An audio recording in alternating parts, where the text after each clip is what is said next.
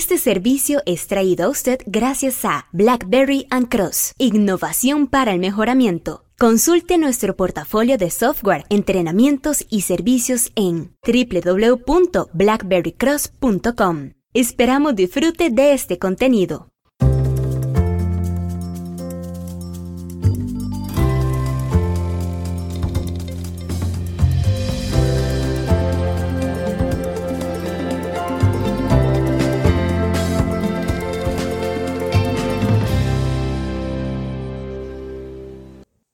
Son tantas gráficas, son tantas posibilidades y algunas veces no tenemos ni la menor idea de cuál empezar a usar para visualizar mejor nuestros datos. Hola, ¿qué tal? Omar Mora le saluda desde Blackberry and Cross en San José, Costa Rica.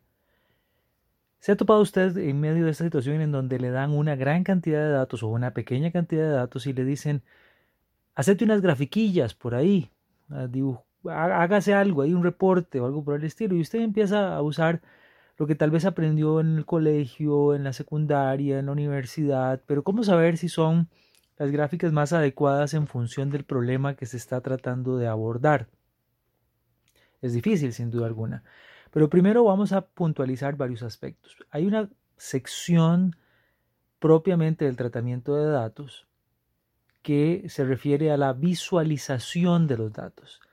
Para visualizar los datos no es necesario hacer todo el tiempo análisis estadístico de los datos. Una, cosa es mostrar los datos y otra cosa es mostrar los datos con contenido estadístico para la toma de decisiones. Por ejemplo, usted puede tomar un conjunto de datos acerca de cuántas personas hay en una sala y eso lo puede usted de visualizar por medio de una infografía.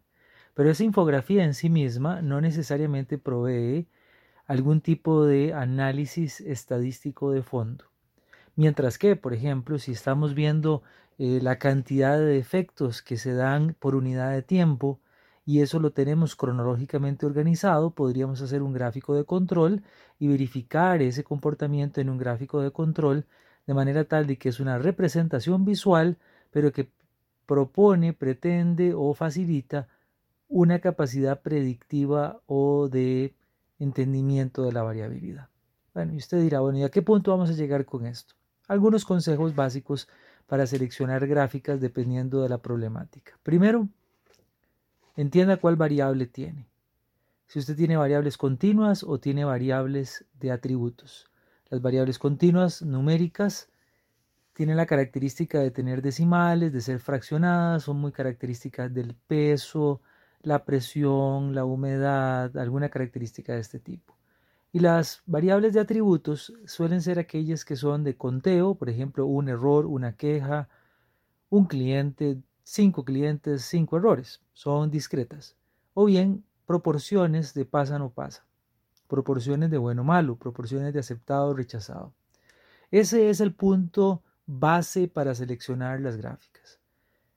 Ahora, Usted dirá, bueno, pero una vez que sé eso, ¿qué podría hacer? Bueno, podría seleccionar gráficas dependiendo de si, por ejemplo, usted quiere saber la distribución que siguen los datos, la distribución que siguen los datos continuos o los datos de atributos y podría usted hacer gráficas de diferente tipo.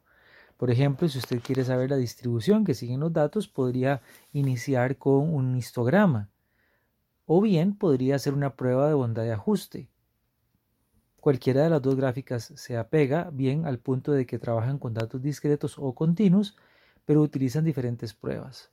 ¿no? El histograma sirve para los datos continuos, para los datos de atributos tal vez no nos sirva tanto, pero sí tenemos pruebas de bondad de ajuste para los datos discretos que podrían ser utilizadas como la distribución Poisson o la distribución binomial.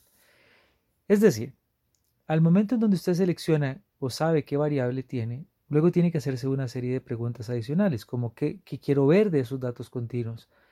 Quiero ver entonces cómo se distribuyen, o quiero ver cómo están relacionados con otra variable, o quiero ver cómo se comportan en el tiempo.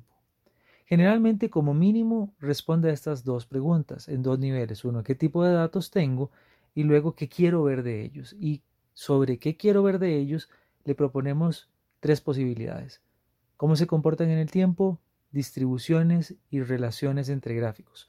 Podemos agregar una cuarta que es mostrar agrupaciones en función de una variable categórica. BlackBerry Cross en el blog de BlackBerry Cross y en i4is.blackberrycross.com o en nuestros grupos privados de correspondencia por medio de Kaisala o WhatsApp ha enviado y distribuido figuras e infografías que le ayuden a usted a seleccionar mejor las gráficas. Esperamos que este podcast, este pequeño entrega de conocimiento eh, práctico, pues pueda guiarle y si le surgen dudas, por favor escríbanos por medio del formulario que aparece en nuestra sección contáctenos.blackberrycross.com. Muchas gracias y hasta la próxima.